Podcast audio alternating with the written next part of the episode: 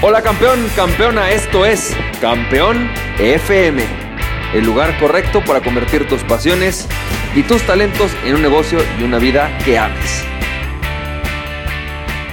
Hola, ¿qué tal? ¿Cómo estás, campeón, campeona? ¿Cómo te va? Yo soy Francisco Campoy y bienvenido y bienvenida al episodio número 124 de Campeón FM. Y campeón, campeona, yo te quiero compartir una experiencia y vamos a seguir hablando acerca de cómo encontrar tu negocio perfecto, el negocio ideal para ti.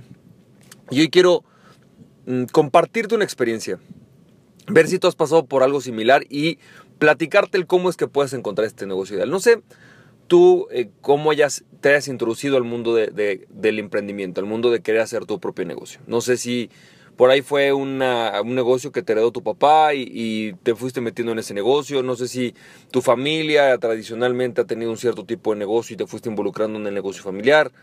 Eh, pero no sé si a lo mejor más bien se pareció a algo como lo mío. Es decir, en mi caso yo estaba en plena carrera y de repente un día decidí que no quería hacer eso y me topé con una opción. La verdad es que esa opción para mí fue el multinivel y hoy yo creo que el gran común denominador de las personas que estudiamos una profesión y de repente decidimos salirnos de eso porque nos dimos cuenta que había un mundo afuera para hacer tu propio negocio lo hicimos a través del multinivel. El multinivel fue, lo más probable fue ese vehículo para ti es muy común. Es decir, casi todos los emprendedores que conozco, sin importar en dónde o qué, es más, las personas que han decidido hacer un cambio importante en sus vidas, como eh, desde el punto de vista profesional, muchos llegaron a eso a través del multinivel. Entonces, yo, bueno, creo que cuando pasa eso, en ese momento yo me refugio en el multinivel. La verdad es que el multinivel fue para mí un refugio de buscar algo diferente. Y cuando decido no volver a hacer multinivel, eh, no hacer ya más multinivel, de repente me encuentro como en este desierto en donde no tenía mucho rumbo. Entonces, pues empecé a buscar opciones de, cómo emprender y me encontré con que estaba eh, en los negocios por internet, que estaba hacer marketing de afiliados, que estaba hacer, eh, no sé, forex, es decir, empecé a encontrarme que hay una infinidad de lo que llaman las oportunidades de negocio. Pero sumado a eso, me empecé a encontrar con algo en mi cabeza, algo, algo, algo extraño, muchas ideas, demasiadas ideas. En aquel momento cuando yo arranqué no estaba Uber, pero pues ahora está Uber y, a lo mejor si hubiera pasado, me hubiera pasado algo en este momento, diría, bueno, está Uber, está eh, abrir un, un, restaurante, está hacer un food truck, está hacer un restaurante con estas características. Es decir, me empezó a pasar algo que creo que nos pasa a muchos emprendedores y es una abrumadora lluvia de ideas de cosas que podrías hacer. Y es chistoso porque acuérdate que tu cerebro está diseñado para ir a cazar o a buscar lo que necesita para lograr lo que tú estás poniéndole en la cabeza. Entonces, de repente tu cerebro como emprendedor, y bueno, a mí, a mí así me pasó, de repente yo salí y veía oportunidades de negocio en casi cualquier cosa, ¿no? Es decir, veía a un amigo que estaba haciendo coaching y decía, ¿por qué no ser coach? Y veía a un amigo que estaba haciendo, eh, no sé, eh, venta de catálogo, ¿por qué no vender catálogo? veía a un amigo que había abierto su empresa de, o una amiga que había abierto su empresa de maquillaje, ¿por qué no hacer maquillaje? Es decir, empiezas a tener esta abrumadora idea de querer hacerlo todo. Tienes muchas ideas, pero también estás tan confundido que no sabes cuál es la idea que va a ser uno y de una idea rentable y dos, una idea que quieras hacer. Así que lo más común y lo más probable es que empieces a tomar una idea para abandonarla y luego iniciar otra y abandonarla y luego iniciar otra y abandonarla. Solamente algunos emprendedores que conozco han tenido la capacidad de decir, no, a ver, espera, espera, yo soy chef y voy a abrir una startup de, no sé, por ejemplo, de comida a domicilio.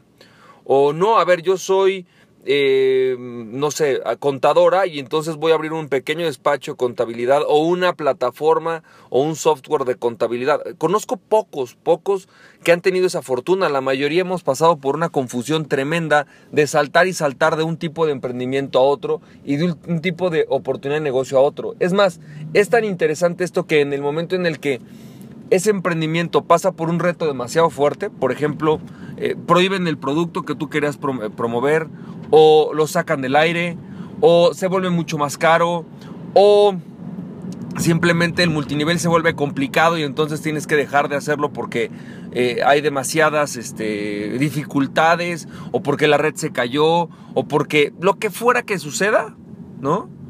Llega un punto en el que entonces tomas eso, lo abandonas y dices, no, voy a iniciar el siguiente emprendimiento. Y es algo que nos ha pasado muchos. Creo que esto es algo que es común para muchos de nosotros y e, es parte de esta confusión. Sin embargo, ¿cómo es que esto nos ayuda a entender qué sí es un negocio ideal y qué no es un negocio ideal?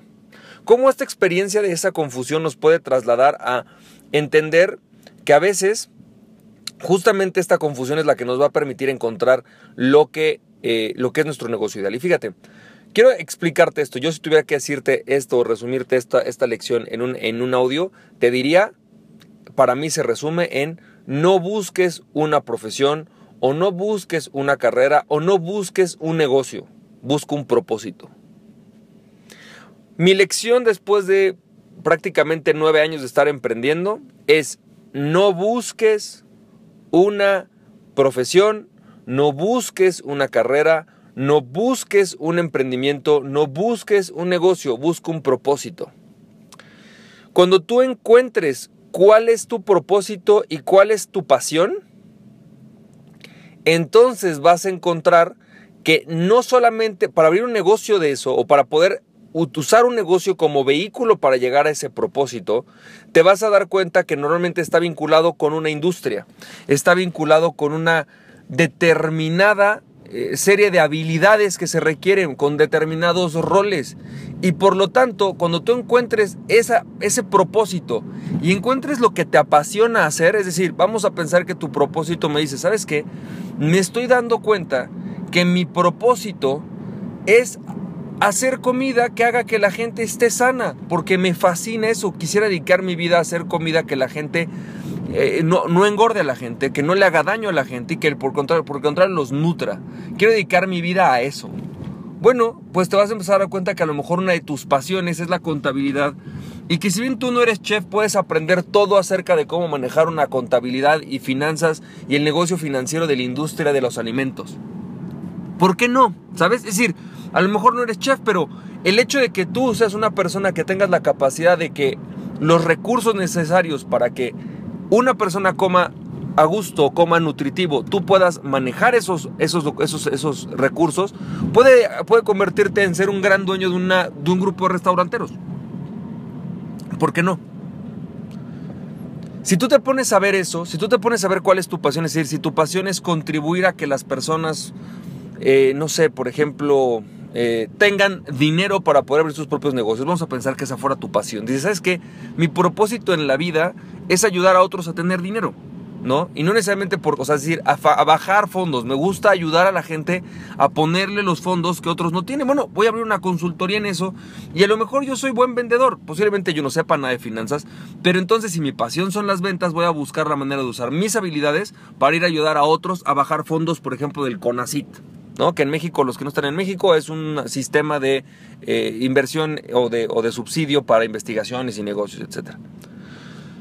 Entonces, cuando tú encuentras ese propósito y cuando encuentras esa pasión, todo se vuelve mucho más claro.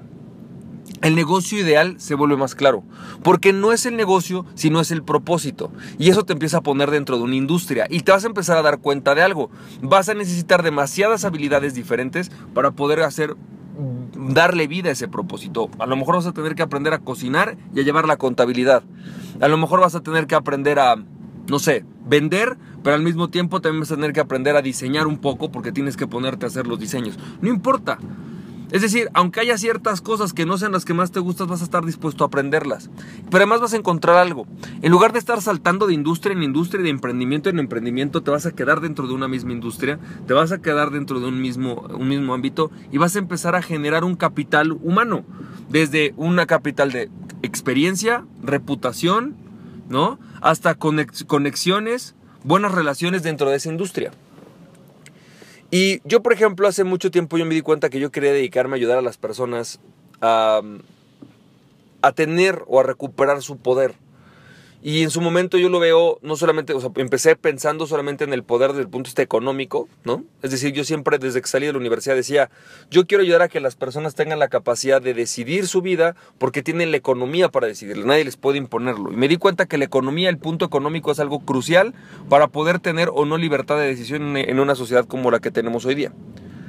Pero ahora me doy cuenta que además de eso, es decir, la razón por la que lo hago es porque para poder recuperar ese poder económico, también tenemos que recuperar un poder interior. Y me doy cuenta que me encanta trabajar con las personas.